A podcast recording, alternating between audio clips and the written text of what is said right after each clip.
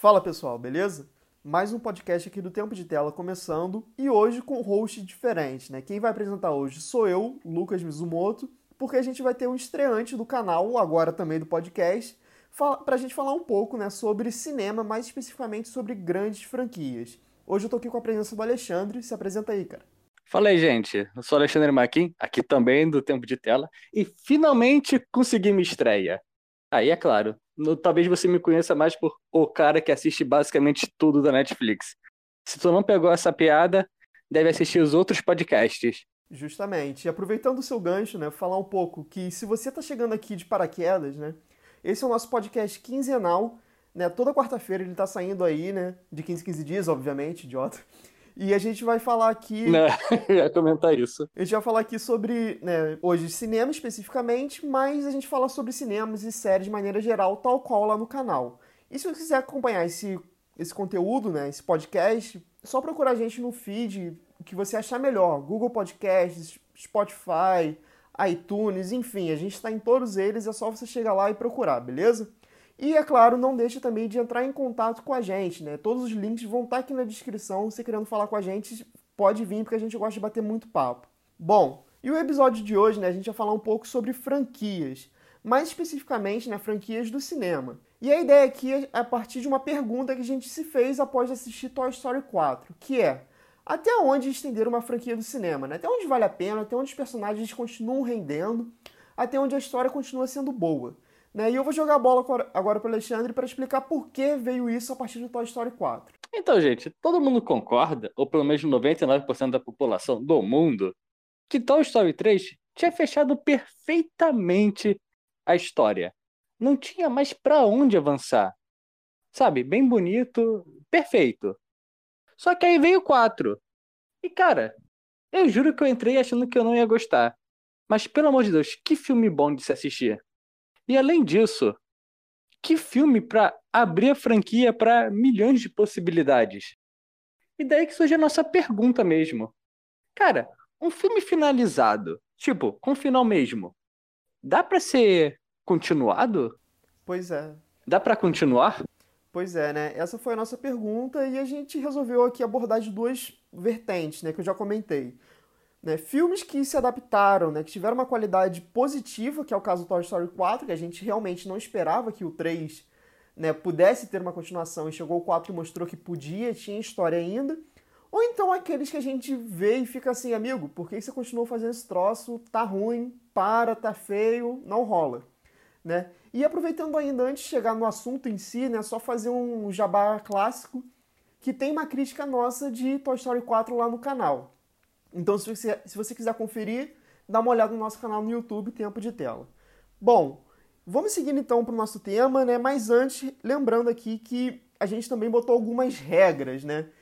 Que é a gente vai falar de sequências, né, de grandes franquias, obviamente, mas pensando em filmes de que tem de fato uma correlação entre eles, ou seja, 007 não vai entrar aqui, né? Esses filmes spin-offs também não, que é o caso, por exemplo, de Bumblebee, né, a gente vai pegar realmente sequências diretas e não filmes que fecham em arcos sozinhos, né? No caso 007 que eu falei, naquela questão que o ator muda, a história muda completamente, só tem o um nome de igual, né?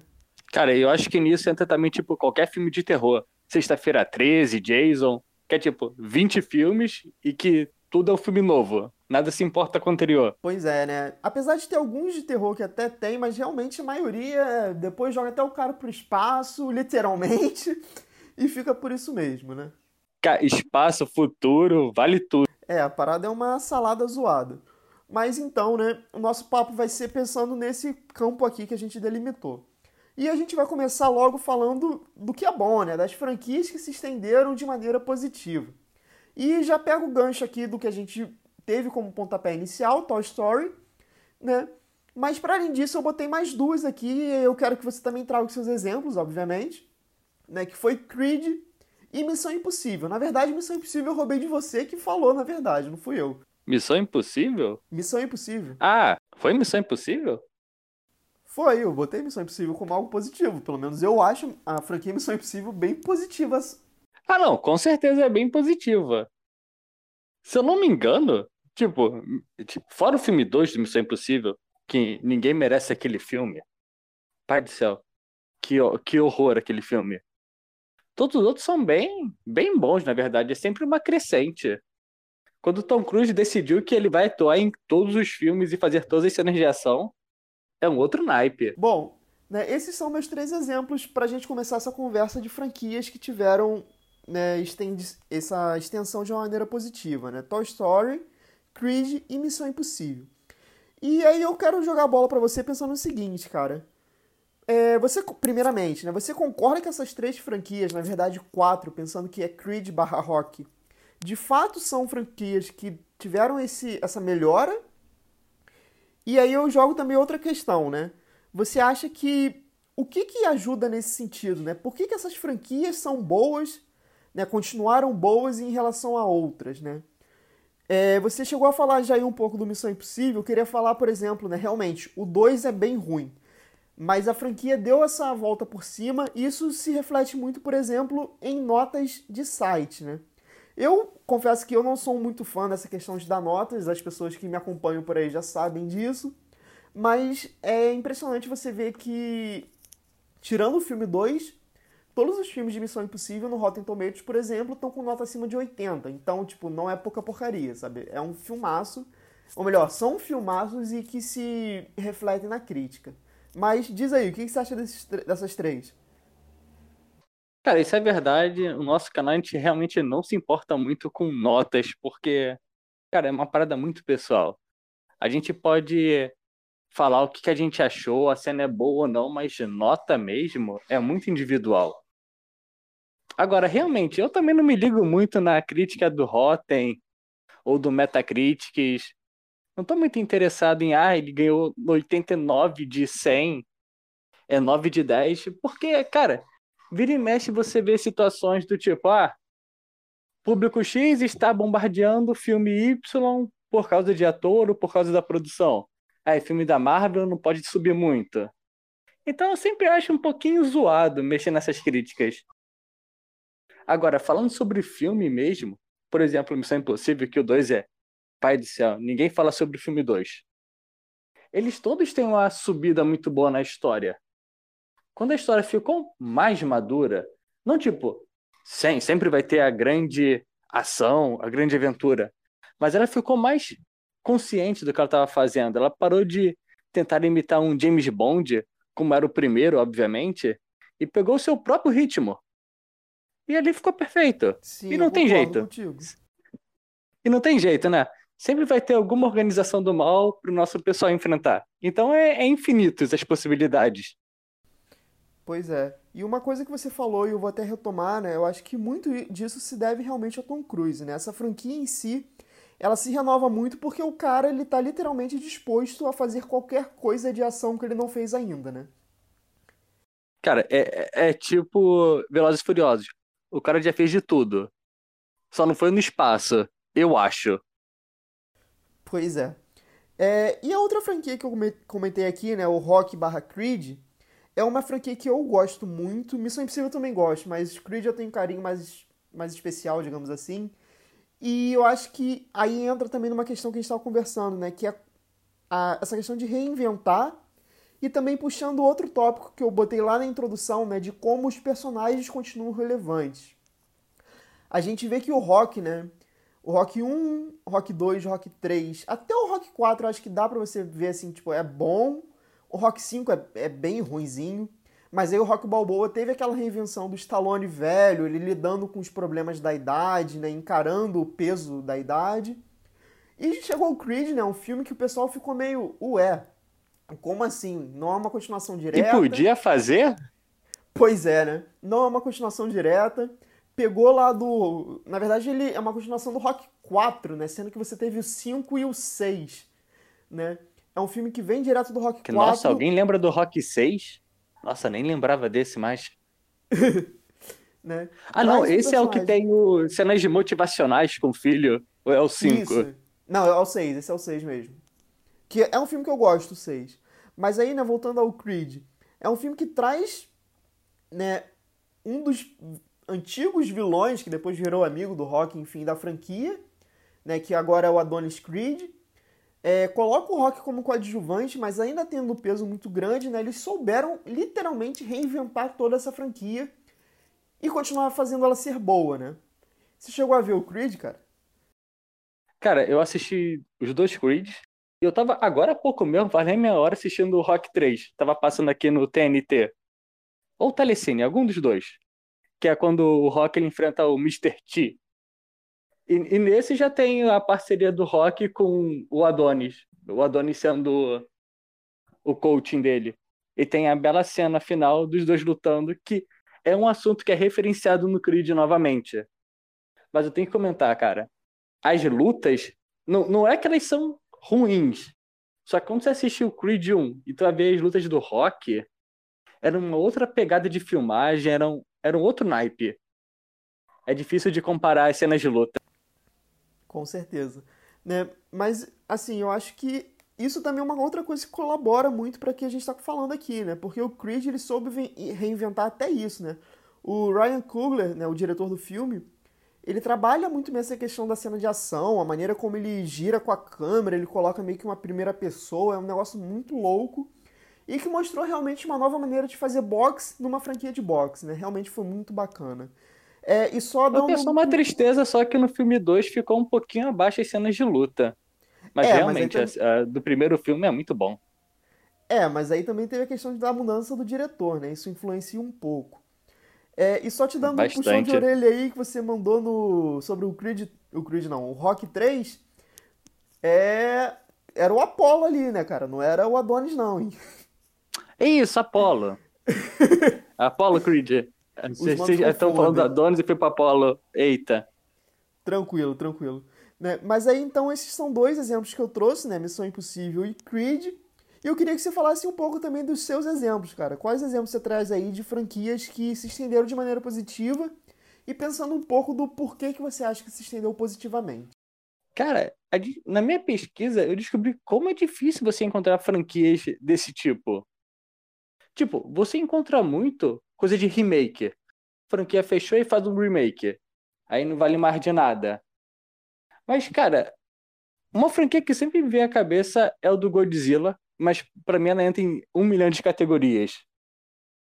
Eu, na verdade, tenho mais para falar sobre franquinhas ruins do que boas aqui. Bom, mas já que você puxou o Godzilla, dá, dá sua explicação aí do porquê você acha que ela tá nesse contexto aqui, né? Cara, Godzilla atualmente é a maior franquia de cinemas que existe. Para 2020 ela vai ter 36 filmes. Se tu pensava que era o 007, cara, faltam uns 10 filmes só para ele chegar perto. Godzilla tem um lance que é tipo assim: a cada período de tempo, sei lá, a cada 10 anos, eles rebutam a franquia. Sempre tem um filme de introdução do Godzilla, o filme 1, aí tendo filmes de evolução, evolução, e tem o filme de conclusão, que, sei lá, o Godzilla morre, ou ele vai pro, pro fundo do mar, sabe? Dá um adeus e até logo. Aí, sei lá, a franquia fica na gaveta uns 10 anos, aí volta e faz toda novamente uma sequência de filmes e fecha de novo e vai e volta. Cara, é incrível. Mas tira uma dúvida aqui, só falando dessa questão do Godzilla. Então, no caso, na verdade, são várias franquias que se completam, se, que se fecham e aí renasce como se fosse uma nova franquia, é isso? Sim e não, porque às vezes um filme, sei lá, de 2011 faz referência ao filme lá de 74. Mas, tipo, ele só faz só referência. Às vezes você tem filmes tipo. Ah, saiu um filme lá em 70 e pouco, Godzilla vs Mothra. Aí em 2002 saiu um filme também, Godzilla vs Mothra. Sai tipo quase o mesmo filme. Tipo, vale de tudo para eles. É, então você tá meio que dando uma macetada aqui na, na nossa regra inicial, mas eu acho que é válido porque é um caso muito à parte, né, cara? Como você falou, são mais de 25 filmes, então é uma franquia que, convenhamos. De... 35?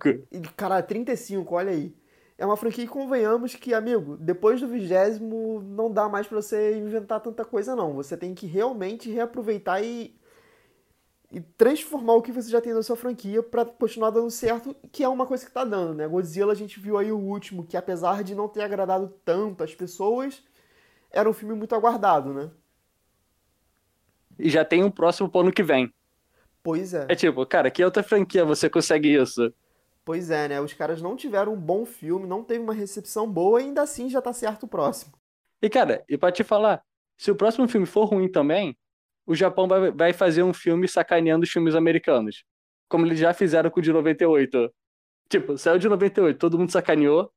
O próximo filme de Godzilla, eles mataram o monstro do 98, do americano. Tipo, eles fazem questão de matar o bicho. É, é, é zoado. Agora, de franquia ruim, amigo, a gente pode falar um monte. Mas primeiro, vamos focar nas boas, né?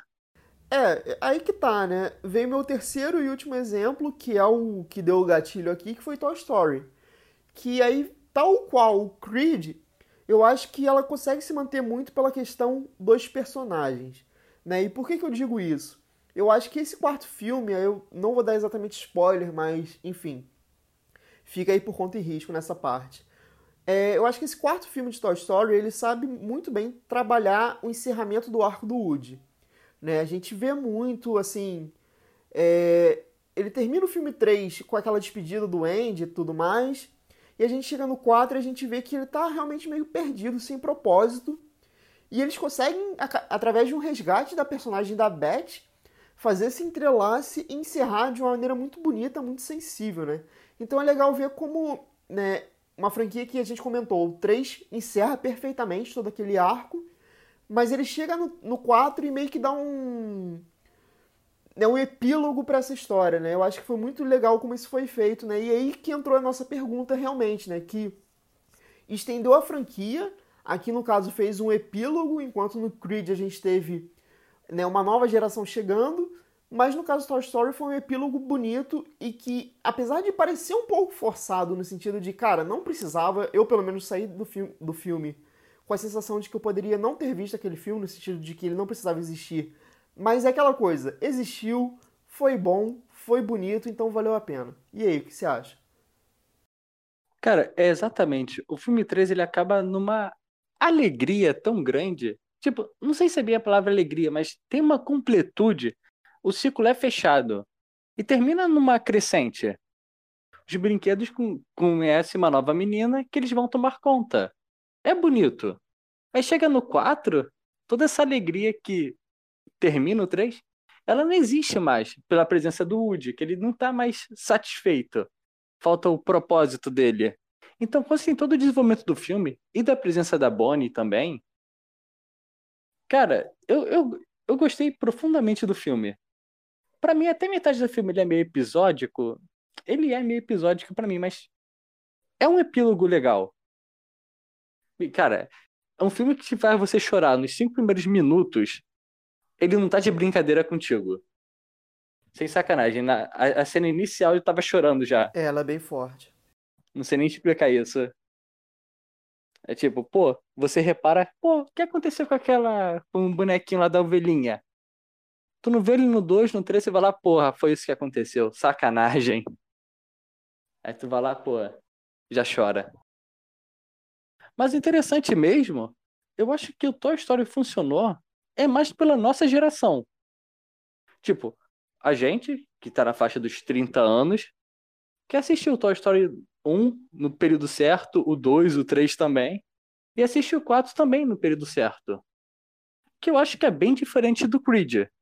Você teve toda uma outra geração de pessoas que foi assistir o, o rock e sei lá, 10 anos depois, saiu 10, 20 anos do Rock 6 pro Creed dá o quê? 20 anos depois? Não, não chega a isso tudo não, deve ser uns 10 no máximo. Então, tipo, não é mais o mesmo público, então você tem necessidade de pegar um público diferente.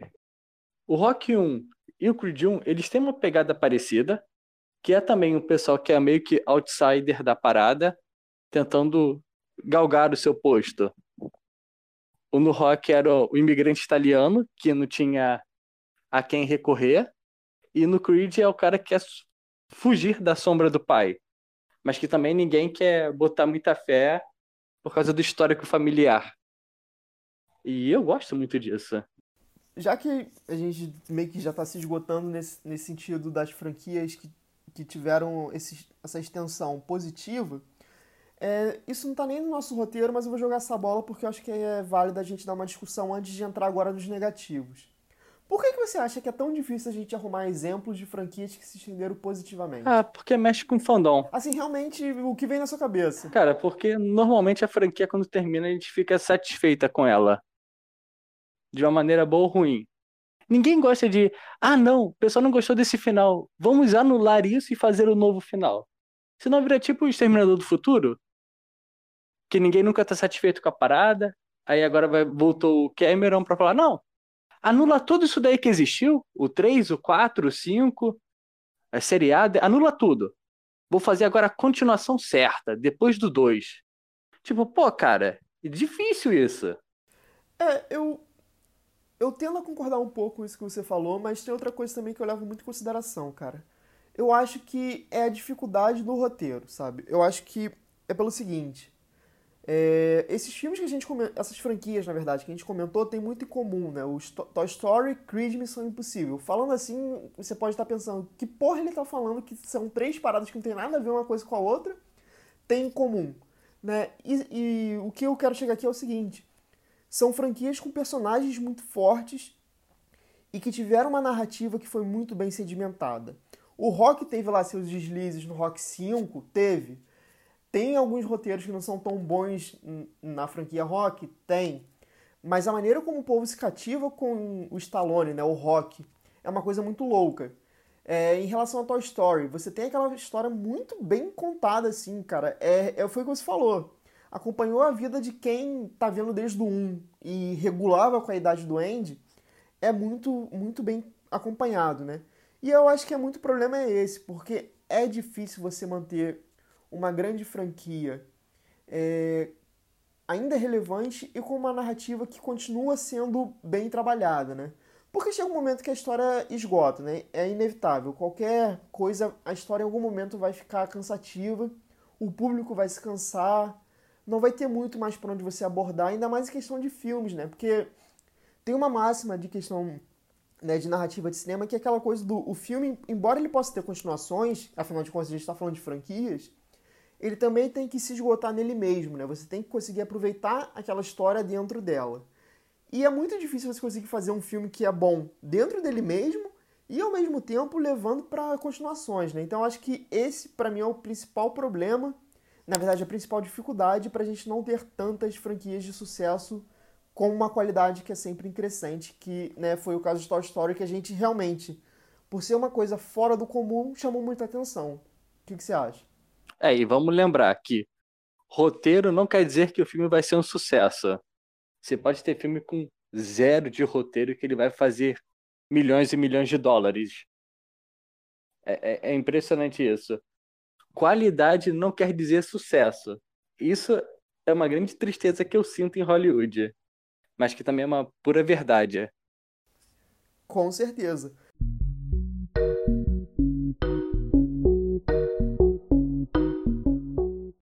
E agora eu vou, aproveitando seu gancho, né, eu vou jogar logo um primeiro caso né, das franquias que se estenderam de maneira negativa e pensando nisso também de realmente qualidade nem nem sempre, na verdade, em muitos casos, não indica é, essa correspondência com o sucesso de bilheteria.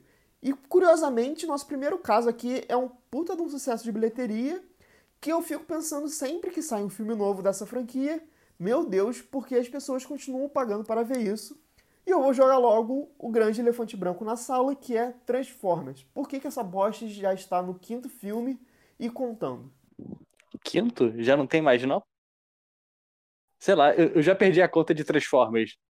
É tipo, esse é um ótimo caso. Esse é um ótimo caso, cara. Ninguém se importa com o roteiro. O último filme valeu de tudo. Teve até o Rei Arthur na parada. E, tipo, o pessoal só quer assistir explosões em alto nível com cenas de ação milagrosamente planejadas com explosões em todos os momentos. Eu falei muita explosão? Então tem mais explosão aí só pra você ficar quieto. Porque essa franquia tem explosão até cansar. Pois é, né, cara? E assim, Transformers é, um, é uma franquia que realmente se perdeu, eu diria que desde o início. Michael Bay tá ali. Cara, o primeiro sei... filme é bom. Eu gosto eu... do primeiro filme. Eu tenho minhas Você não lembra? Não, confesso que eu não lembro. De depois do primeiro filme, ninguém mais sabe o que aconteceu. Eu gostava só dos nomes. Mas assim, é uma franquia. Ah, e também tinha. E também tinha a Megan Fox e o. E o cara. Qual é o nome do protagonista? É um pessoal Nossa, que ninguém ideia. mais trabalha em Hollywood. Ninguém Mas mais então- trabalha com eles, é impressionante.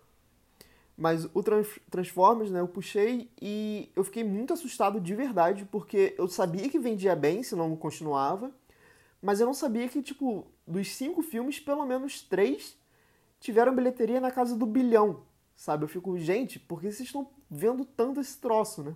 E aí é, eu jogo uma bola pra você, né, nessa questão de teorias dos motivos, né? Até porque a gente aqui não está fazendo um estudo de mercado, pelo contrário, é realmente mais uma questão de, como eu falei no início, né?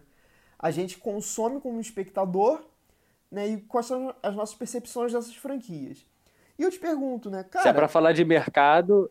Perdão, aí de novo. E eu te pergunto, cara, por que que essa franquia que, assim, acho que é um consenso, Transformers não é bom, os filmes não são bons, mas ela continua se estendendo e dando lucro, né? E aí, né, voltando àquela questão que a gente estava falando de narrativas, né? Você já falou, ela se perdeu literalmente, passou do primeiro filme, você já não sabe mais de porcaria nenhuma, mas continua dando certo no questão de venda. Mas aí você acha que compensa ela se esticar tanto só porque vende? Não tô falando em questão de lucro, porque obviamente se tá dando lucro, o cara vai continuar fazendo filme pra sempre enquanto ele conseguir imprimir dinheiro com essa porcaria. Mas tô falando questão de consumidor, né? Por exemplo, você pagaria pra ver um Transformers hoje em dia, sabe? Porque aparentemente 6 milhões de pessoas estão pagando pra ver, né? Cara, desculpa, eu não pago. Mas é realmente, quem se importa com o que eu acho? Se o cara tá fazendo money, money, money, money, qual é o problema? Tipo, a parada pode ser ruim. Eu acho ruim. Eu considero ruim, realmente. Mas, tipo, 6 milhões de pessoas acham que tá bom. Então, provavelmente eu que estou errado. Cara, é aquela coisa. Muita gente não se importa com a qualidade da obra.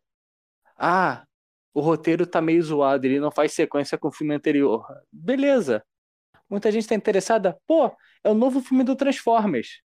Mesma coisa, pô, é o novo filme da Marvel. Sempre, sempre é bom, sempre o pessoal tá falando sobre. Sabe? Fale bem ou fale mal, falem de mim. E Transformers funciona dessa forma. Todo mundo sabe o que, que vai acontecer no filme, que não vai entender porcaria nenhuma, mas que é tipo, duas horas de filme, uma hora e meia é de explosões com lutas de robôs gigantes. Pra que enredo? Isso daí é para os fracos. Pois é. É, e aproveitando agora um caso que é totalmente oposto e eu botei na lista como outro, outra franquia que se estendeu de maneira muito ruim. Mas aí eu acho que as pessoas esperavam que fosse bom em questão de roteiro, é o Hobbit. Que, pra mim, né, eu, eu gosto muito das- desse mundo do Tolkien, eu gosto muito da obra dele, né? Eu honestamente me perguntei por que que vocês estão fazendo um livro que é literalmente o livro mais simples do Tolkien, no sentido de uma narrativa muito linear, com três filmes, sabe? Por quê? Cara, é, é um livro de 200 páginas e olhe lá. Eu li o Hobbit há uns 15 anos atrás. É, é tipo, é basicamente um livro infantil. Mas aí que tá. Se o Senhor dos Anéis fez um zilhão de dólares, por que o Hobbit não faria? A gente coloca o mesmo personagem, repete os personagens. Ah, não tinha elfo no livro? Problema. Aqui na adaptação vai ter. O que? Não tinha isso daí? Não tem problema. Isso aqui traz um trilhão de dólares. Esse personagem é importante porque traz dinheiro. É isso. Pois é. Mas aí, né, na questão do Hobbit, diferente do Transformers, a galera ficou meio puta com, com o que foi posto ali, né? E, e no Hobbit parece que teve mais essa repulsa no sentido de, tipo, vocês estão fazendo uma parada caça-níquel e a fanbase não tá comprando essa ideia, não, sabe? E aí eu acho que entra muito novamente a questão, né, de como quem se preocupa com história não vai ver um filme ruim, né? Principalmente agora nesse caso de uma história que era boa e ficou ruim. E aí, o que você acha? Cara, pra mim, é, cara, para mim, tipo, eu vou mudar um pouquinho rapidamente de assunto, mas pra mim o Hobbit foi que nem o Wii U da Nintendo, console, que tipo, teve-se lá o primeiro console, o Nintendo Wii, mesma forma que teve o Senhor dos Anéis. o pessoal que produziu falou, pô, é sequência lógica, é o próximo. Independente do que a gente faça, vai vender bilhões de dólares. E o pessoal foi seco nisso. É só colocar lá melhor computação, melhores músicas e vai dar certo. Só que você acabou de mexer numa fanbase que é extremamente fanática pela essa obra. É extremamente fanática pelo universo. E, cara, o pessoal viu, cara, isso aí tá zoado. Uma coisa é você adaptar um livro, três livros de 500, 800, mil e poucas páginas em 12 horas. Tipo, tem que fazer certas adaptações. Outra coisa é você juntar 200 páginas de um livro e fazer o quê? 8 horas de filme? São o quê? Cada um tem mais 3 horas, né? Duas horas e pouca. É tipo. Tipo, é, é estender o que não existe. Aí o pessoal percebe isso. Não tem jeito. Cara, é só você lembrar do filme 2. O filme 2 não tem conclusão. Aparecem lá o Smaug para no terceiro filme, o pior gancho que existe na história do cinema é aquele final. O Smaug aparece, vai ter a luta e fecha o filme. Capítulo seguinte vai terminar. Aí finaliza com cinco minutos de filme. Pois é. É, é realmente, acho que esse caso do Hobbit, né, é muito essa questão do. É, você também obviamente, Transformers deu certo, mas não é qualquer coisa que o povo vai engolir, qualquer porcaria que sai, né? Não é só você tentar espremer a franquia que vai sair dinheiro, né? Foi esse caso porque quem consome Senhor dos Anéis e Hobbit não tá ali para ver só efeitos visuais. Né? E foi um problema que esse filme acabou se deparando e Peter Jackson quebrou a cara. É, passando aqui agora para outro exemplo, que aí você que trouxe, e eu queria que você falasse mais, até porque você que acompanhou mais do que eu, é o Rambo, né? Que vai ter um filme novo do Rambo esse ano. E explica aí por que, que para você não faz nem sentido ter esse filme novo. Ah, Sylvester Stallone. Cara, você é incrível. Ele chegou no momento que ele começou a reavivar suas franquias. Como o Creed deu certo, decidiram fazer o Rambo 5. Mas, tipo, o problema de Rambo é, é o seguinte: Rambo 1, o objetivo da história é o cara quer voltar pra porcaria da casa dele no Texas. Beleza, não consegue, ele mata uma cidade toda. Na real, ele mata uma pessoa só, mas ele destrói uma cidade toda. Filme 2. Por causa dele ter matado uma pessoa e ter sacaneado meio mundo, meia cidade, ele é preso e acaba sendo enviado para salvar pessoas no Vietnã. Nisso ele só quer voltar para casa. Filme 3. Ele vai para Afeganistão, mas ele quer voltar para casa. Filme 4. O cara tá escondido no meio do mato mas ele quer voltar para casa. Final do filme 4, o que acontece? Ele volta para casa. Tipo, fechou, fechou, não tem mais o que ele fazer. Filme quinto, filme de agora, ele tá em casa e ele vai sair de casa. Não, cara, não faz isso com o maluco, não. Tava bonitinho. Ninguém quer ver a história dele, não. Porque o próximo história, ele vai morrer. E eu não quero ver o Rambo morrer. Tipo, não tem mais o que fazer. É tipo, o cara, o, o filme já levanta o death flag do maluco. O maluco de 80 anos vai fazer o quê? Vai arrancar de novo? Vai meter a mão no pescoço do maluco e arrancar o pescoço fora? O cara não tem mais idade para isso. O cara vai morrer, cara. Eu não quero ver isso. Pois é. Esse é um caso, né, que você já matou a charada logo no início, que eu já ia te perguntar, né?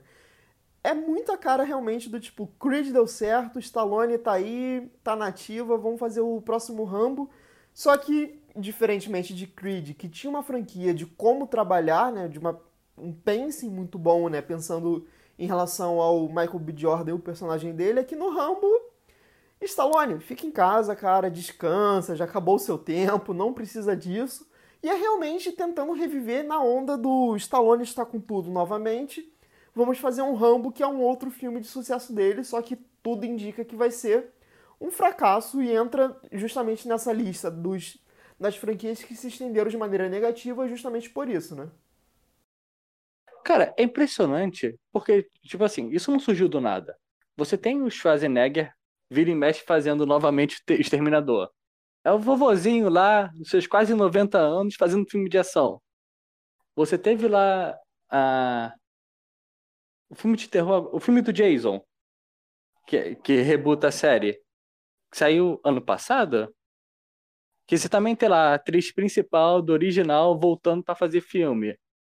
Você voltou a ter uma tendência a fazer senhorinhos de idade lá dos seus longínquos anos 80 que faziam sucesso, fazendo filme de ação novamente.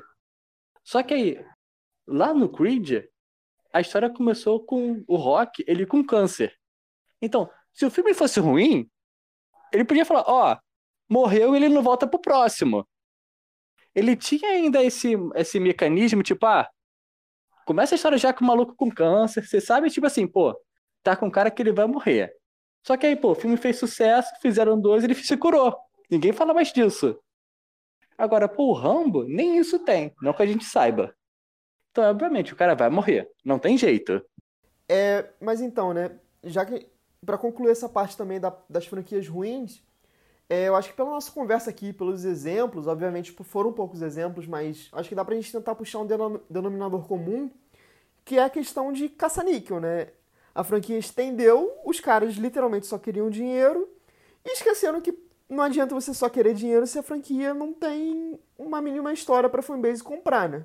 Porque a franquia tem muito disso. Você precisa que os fãs daquela franquia vão lá consumir. No caso de Transformers, a galera realmente só tá lá querendo ver 90 minutos de explosão, mas Rock, Rambo, é, o Hobbit, né, não é bem assim que funciona. A galera tá tentando ver alguma coisa a mais, eles se apegaram com os personagens de fato e querem uma história, e o povo né, da, da produtora não é boba nem nada, tentou espremer um dinheirinho ali, só que espremer um dinheirinho que saiu com cocô junto, né?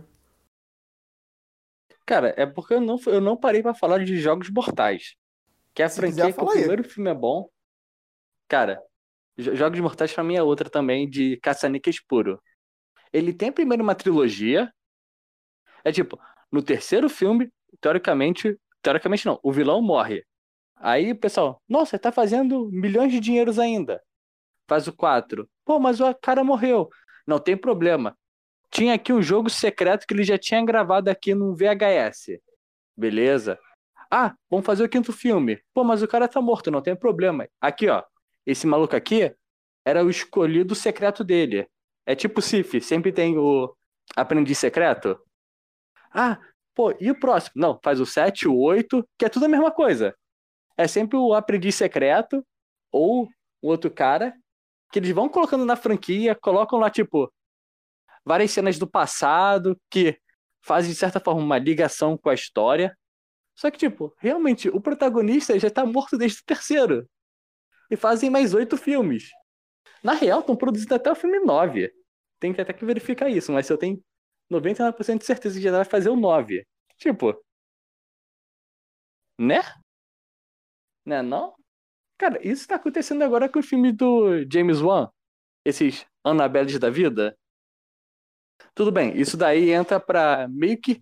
Eu nem sei se isso é spin-off, na verdade. Sei lá, quando spin-off tem mais filmes do que a franquia de onde ele surgiu, ela virou é spin-off ainda? Eu acho que ela virou uma franquia por si só. Porque realmente, ati é, atividade paranormal não. O Invocação do Mal tem o 1, tem o 2, ainda não saiu o 3. Mas tem a Annabelle, que já tem um, dois e o três sai esse ano ainda. Saiu essa, essa semana Cara, como assim, tá spin... Cara, como assim o spin-off superou a franquia original? Pra você ver. Que mundo é esse, mano? é. E aí, cara, é... bom, então acho que a gente pode chegar nessa conclusão, né, de que o problema das franquias que se estendem de maneira negativa é que, além de ser caça-níquel, não que as outras também não sejam, afinal de contas, Hollywood não é filantropa, ela tá ali pra arrumar dinheiro. O problema maior é realmente que, beleza, você tá tentando arrumar dinheiro, mas você tá tentando cavar um poço que já não tem mais nada para se tirar, né? Você não tem mais história ali, né? A gente pode chegar nesse, nesse denominador? Cara, ter dinheiro sempre vai ter. Até o, até o momento que o fã continuar indo no cinema, a franquia não vai morrer. O produtor pode querer não fazer o filme, o diretor pode não querer fazer o filme, mas se o filme não está no direito deles, está no direito da produtora, outra pessoa vai fazer. Sempre vai ser assim. Justo, justo.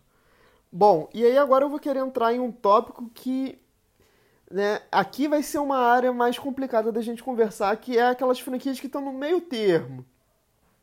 Né? Que é aquele caso que a gente tem alguns filmes que a franquia. Que você fica, cacete, voltaram a fazer o filme bom.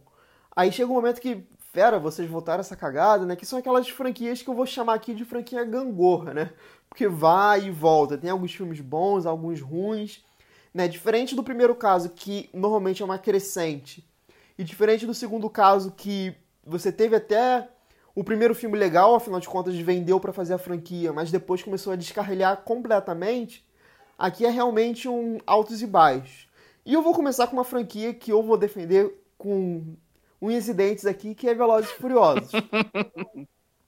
Boa sorte. Né, porque, cara, vamos lá, Velozes e Furiosos é uma franquia que ela soube se, se reinventar pra cacete, isso é uma parada que não dá para negar, porque era uma franquia que no início era né, corridas de carro, literalmente, era tipo um Need for Speed.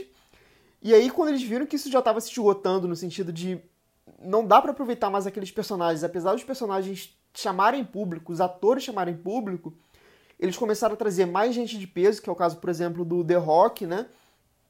E começaram a fazer um filmes mais de assalto, né? Apostando muito mais nessa questão da ação, de explosão, tal qual Transformers mas pensando mais numa ação no sentido realmente de perseguição policial e tudo mais do que só corrida de carro. E começou a fazer todo um background da família ali do Toreto e tudo mais. Então acho que tem pontos que eles souberam se reinventar, né, de trazer mais background, de desenvolver melhor alguns personagens. Apesar de ter umas cagadas do tipo, né, a esposa do Toreto, a mulher some, aí ela volta, ela volta sem memória e, enfim, uma salada do cacete o Hank morre no filme 3, mas aí por ter feito sucesso o filme 3, o personagem retorna para mais três filmes é o pra morrer. Da... Cara, isso que você falou de reinventar, isso é verdade. Você tem o primeiro, segundo e terceiro filme, o terceiro nem tanto, que é filme sobre pega. É o carro super tunado, que era moda naquela época. Era o período do Need for Speed. Depois você tem o filme 4 e o 5, que é sobre realmente perseguição policial o filme 4 no Brasil, que tem o deserto entre Rio e São Paulo, que eu nunca vou esquecer cinco, disso. Filme 5, filme 5. É o 5, que é, é, o, que é o Rio de Janeiro? É. Que é tipo. É rouba banco.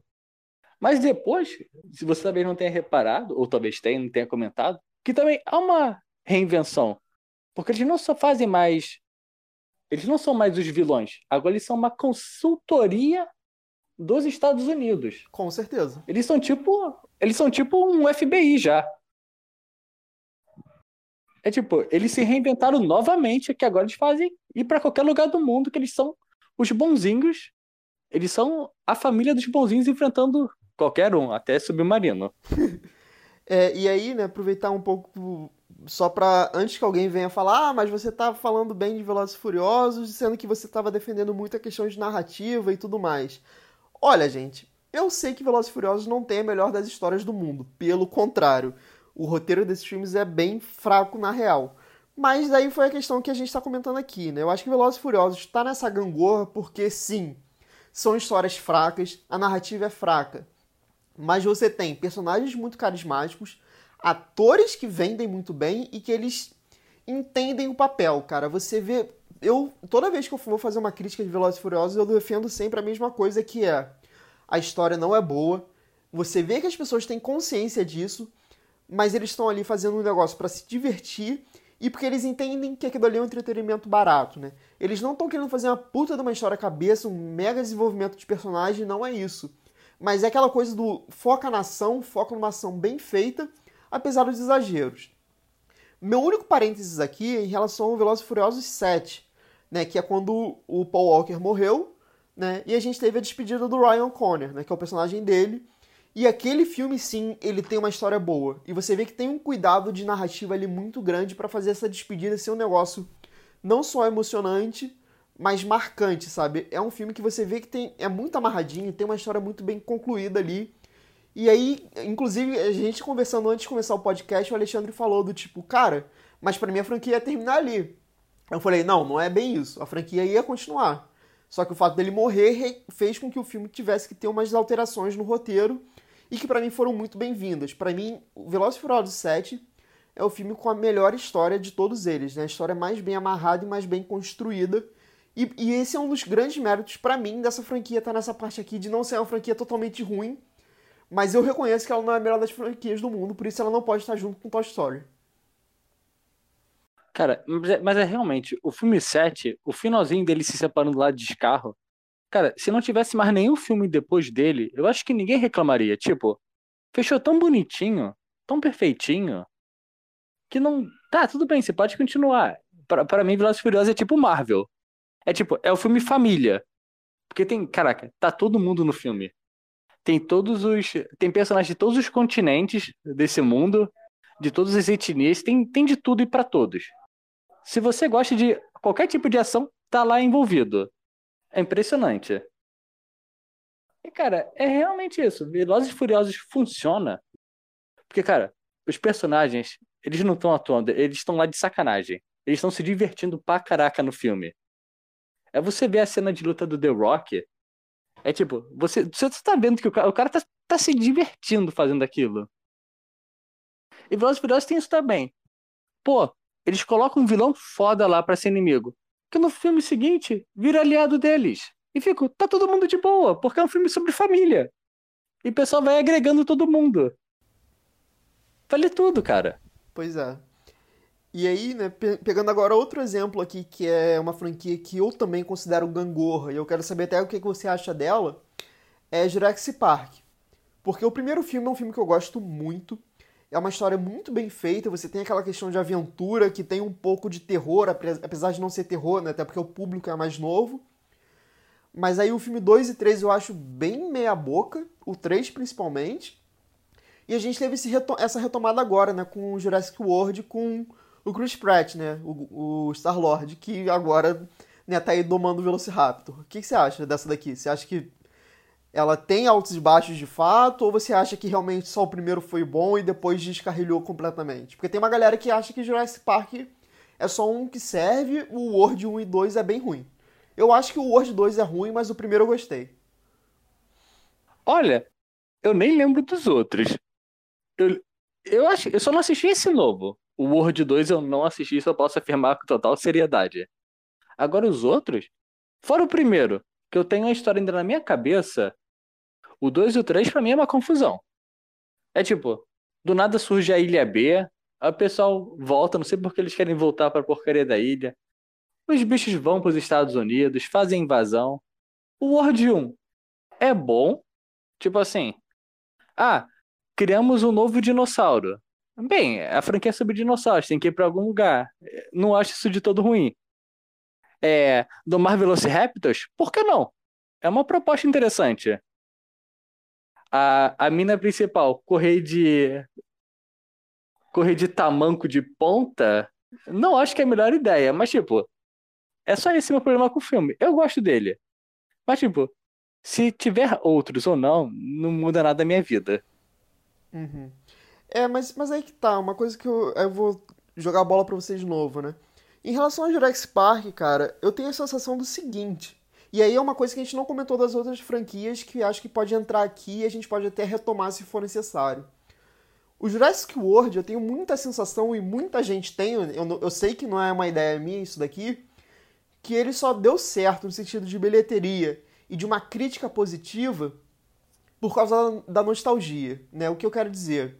Jurassic Park 1 foi tão bom e marcou tanto a época que ele se, ele se solidificou ali como, tipo, é um filme bom dos anos 90, o Jurassic Park 1. O 2 e o 3 são ruins e a galera meio que deixou de lado. Tipo assim, esquece essa porra aí, não, não existe não. E aí passou muito tempo e tal, mudou a geração, que é uma coisa que a gente já falou aqui no podcast.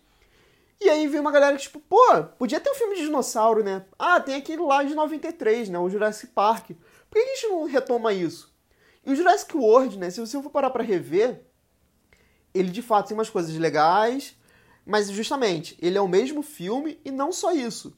Eu diria que ele é o mesmo filme um pouco piorado no sentido de história, ou seja, eu tenho muita sensação de que ele vendeu bem e teve uma aceitação por causa da nostalgia, mas se você rever o filme, ele fica meio tipo, é, não é tão bom não. Cara, é, é a mesma premissa, é os mesmos acontecimentos, é o mesmo tudo.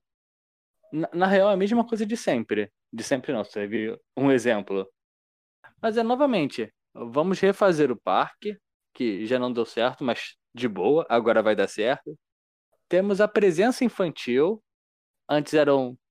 Da mesma forma, são sempre dois irmãos que estão perdidos. Você tem que ter o cara que vai resgatar todo mundo. Tem o plot militar. Antes era o pessoal querendo roubar os ovinhos. Aqui já é o treinamento de Velociraptors K9, K9. Cara, é o mesmo filme.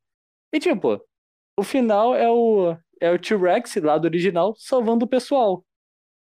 É tipo, tá todo mundo de volta. E quem não aparece tá referenciado. É o mesmo filme. Então, tipo, deu certo em 93, deu certo de novo. É um pouquinho pior. É, eu, teria, eu teria que ver de novo. Uhum. É, eu acho que Jurassic Park entra nessa questão da gangorra justamente por isso, porque na verdade eles macetaram, né? Porque eles têm filme 1 bom, 2 e 3 ruim, aí o filme 4, na verdade é um copy-cola do filme 1, e o filme 5 eu acho bem mais ou menos. Tem umas paradas legais, mas no geral ele é bem abaixo do que o Jurassic World e o Jurassic Park 1. Cara, o 2 é o que tá tendo a explosão no vulcão, né? Que eles têm que sair da ilha. Se eu não me engano, é. E inclusive tem esse problema também, que eu me confundo pra cacete entre eles. Como se alguém não se confundisse. Esse novo do 2, eu, eu, devo ter visto algumas cenas já. É o que tá tendo explosão, é o que tá tendo vulcão que vai explodir, tem que salvar os dinossauros. Que é basicamente o que você faz no 2 e no 3. Que tipo, você tira os dinossauros de lá também. Ou eles fogem. Ah, já não lembro. Mas é realmente a mesma premissa e volta justamente a mesma coisa, né? Você teve o 2 e o 3 ruim, aí você vem Jurassic World 2, que pega dois filmes ruins, sabe? Não é a melhor das ideias, né? É, cara, é Hollywood. O problema de Hollywood acaba sempre sendo esse. Se o cara consegue fazer um filme bom, não importa o gênero, pode ser qualquer gênero. Se fez sucesso, tu vai ter 10 filmes parecidos ou 10 é, filmes que eles vão relembrar que existiu e que vão tentar fazer de novo. Da mesma forma, Logan, maior de 18 anos, deu certo? Logan não. Deadpool para maior de 18 anos deu certo? Quantos filmes maior de 18 anos começaram a sair? Invocação do Mal deu certo? Quantos filmes de terror na mesma pegada começaram a sair? Tudo que Hollywood quer é saber qual é o novo filme que ele vai emplacar para fazer uma sequência de vários filmes genéricos.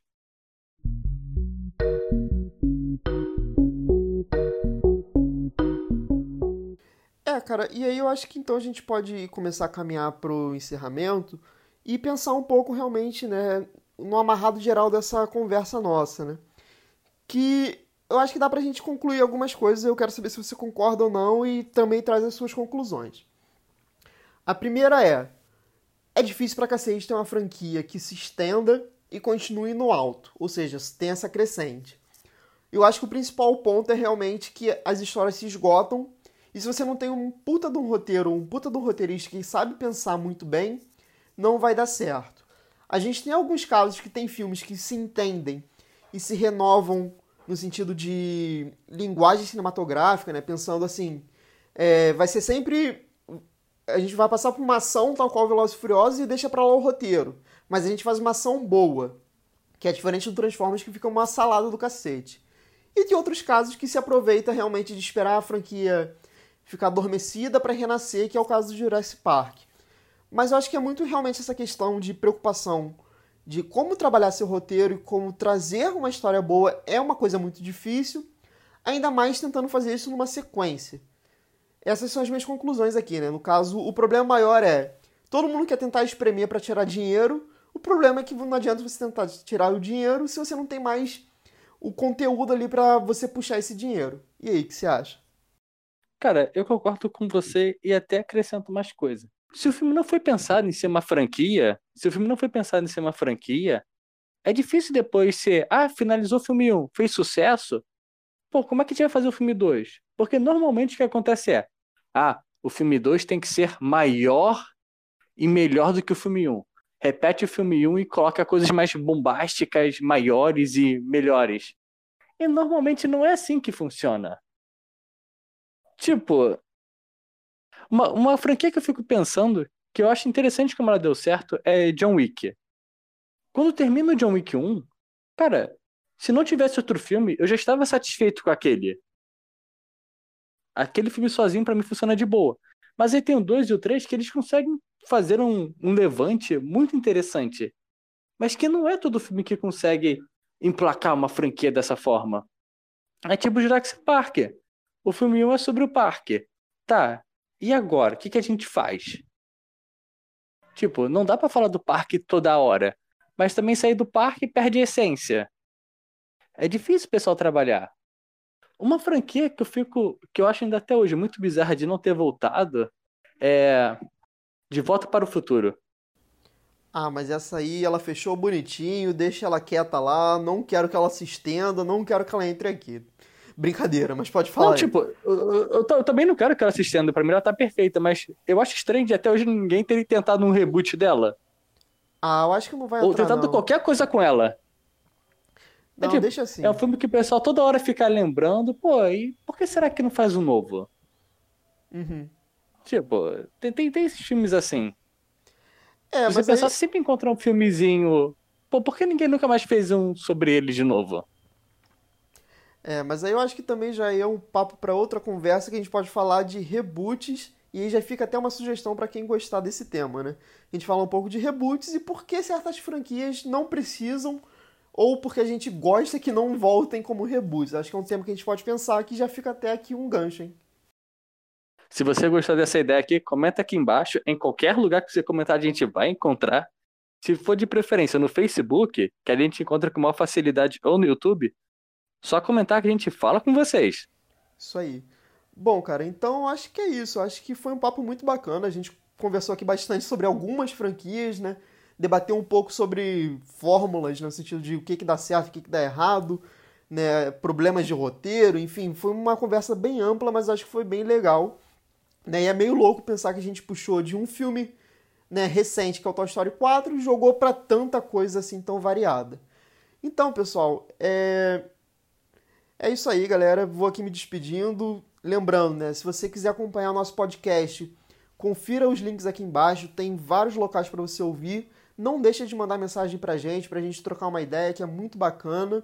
É, novamente aqui agradecendo a presença do Alexandre, que foi a primeira vez e certamente virá mais vezes, afinal de contas a gente tem muito papo para conversar e é uma coisa que a gente gostava e sentia falta de fazer, né, de ter um debate com mais de uma pessoa no canal, porque fazer vídeo é legal, mas debater também é muito bacana. Então eu vou deixar o espaço agora aí também para o Alexandre fazer as considerações finais dele. Nossa, eu, até, eu, vou até agradecer aqui ao convite do meu próprio canal de me chamar para participar. É brincadeiras não, não. à parte. Foi convite não, é porque você tem a logística mais complicada de gravar, porque normalmente a gente grava presencial e hoje é a primeira vez testando online. Mas é por isso que o Alexandre demorou tanto para aparecer, mas ele tá sempre aqui, porque, porra, a casa dele tal qual minha e do outro Lucas. Não, isso daí é verdade. Tipo, o, o sonho mais molhado desse canal é quando reunir os três é quando reunir nós três. Aí vai ser tipo Vingadores Ultimato. É tipo, reuniu toda a equipe. É o fim do mundo que vai acontecer naquele dia. Mas enquanto isso não acontece, vocês vão continuar escutando a gente, vendo a agenda pelo YouTube. Um dia, quem sabe a gente volta a escrever. Mas por enquanto é isso. Como sempre, eu sou muito grato a todos vocês que hoje estão nos escutando. Ontem e amanhã vão estar nos vendo. E que, por favor, sempre apareçam. Qualquer coisa, só deixar os comentários aqui embaixo ou em qualquer lugar do mundo que vocês quiserem.